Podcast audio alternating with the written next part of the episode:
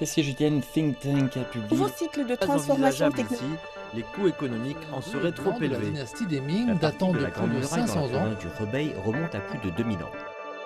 Cette semaine en Chine. Cette semaine en Chine. Suivre l'actualité chinoise de la semaine avec Bamboo Studio. Tianjin, ville portuaire euh, proche de Pékin, qui a détecté les premiers cas de contamination du variant Omicron en Chine le 8 janvier, a ordonné immédiatement le jour suivant des tests de Covid-19 sur les 14 millions d'habitants. Pour bloquer la transmission très rapide d'Omicron, la ville a organisé ce mercredi une deuxième série de tests de masse. Les deux tests ont signalé respectivement 77 et 44 cas positifs.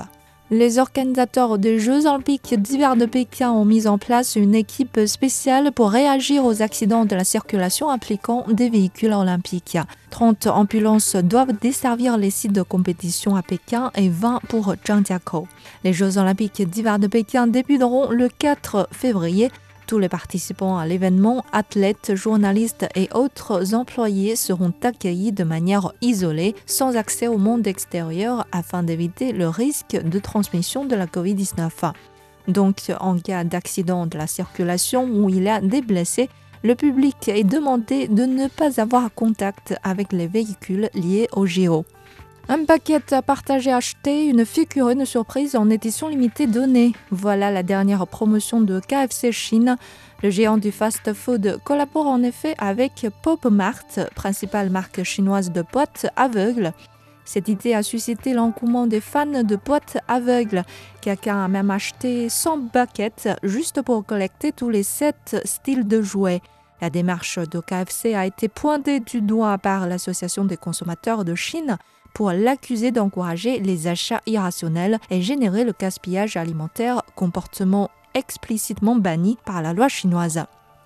Au bout de deux ans de tâtonnement, la Chine a franchi un nouveau pas dans son programme de monnaie numérique.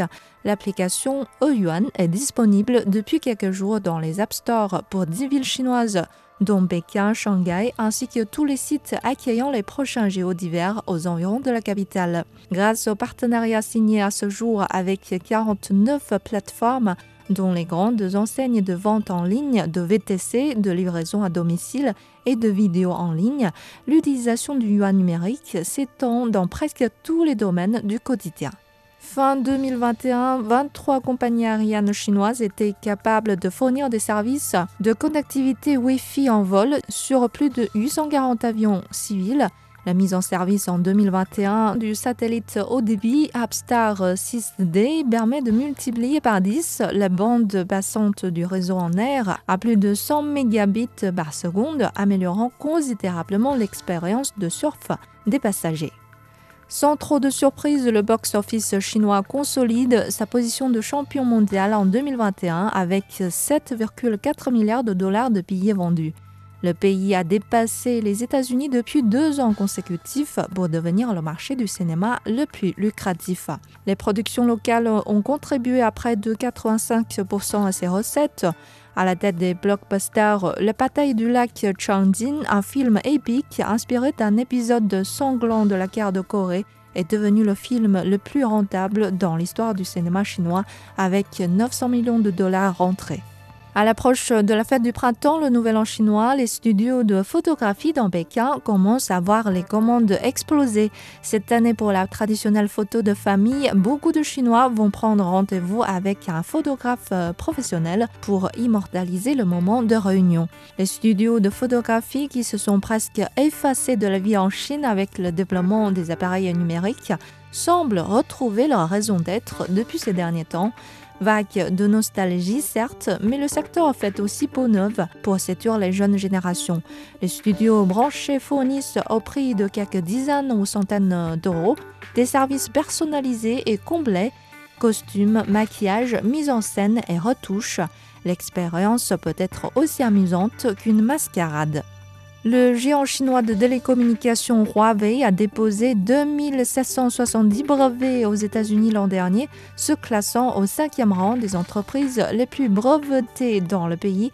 Bien que les équipements réseau de Huawei soient exclus du marché américain et que l'administration Biden lui interdise d'acquérir certains composants pour ses téléphones, la société a réussi à faire enregistrer davantage de brevets en 2021. Dans une réserve naturelle dans la province du Gansu, au nord-ouest de la Chine, on a mis en place un système de surveillance vidéo basé sur l'intelligence artificielle afin de mieux protéger les pandas géants sauvages au nombre de 110 à ce jour vivant dans la réserve. Équipé de quelques 300 caméras infrarouges, le système fonctionnant avec la technique de reconnaissance faciale arrive à reconnaître les pandas géants à un taux d'exactitude de 98% et les autres animaux sauvages à 80%. Ainsi, les chercheurs peuvent suivre l'état et les conditions de vie des animaux, surveiller la réserve en temps réel, détecter les dangers et menaces pesant sur l'écosystème et protéger au mieux la faune sauvage vivant dans cette réserve de 900 km. Cela fait bientôt deux ans que les touristes chinois disparaissent des magasins des Champs-Élysées. Cela n'empêche la Chine d'être le plus grand marché mondial des produits de luxe. En effet, la province insulaire de Hainan est devenue une destination de shopping attrayante. Port de libre-échange depuis 2020, cette pittoresque île tropicale a reçu en 2021 9,7 millions de visiteurs venant de tous les coins du pays, soit une hausse de 73% sur un an. Ceux-ci ont dépensé dans les 10 magasins duty-free de l'île un total de 9,4 milliards de dollars pour acheter les produits de grandes marques internationales. Les cosmétiques, montres et bijoux ont été les articles les plus vendus.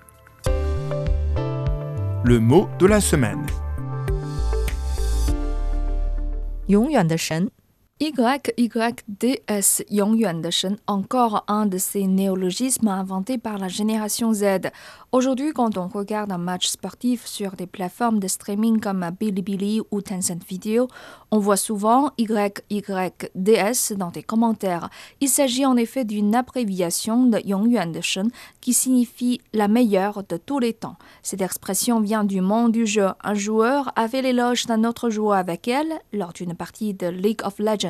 Après, l'expression est devenue virale chez les jeunes internautes chinois et son utilisation ne se limite plus dans le monde du sport. On peut l'utiliser pour féliciter les professeurs, les médecins, les scientifiques, les acteurs, les chanteurs, etc.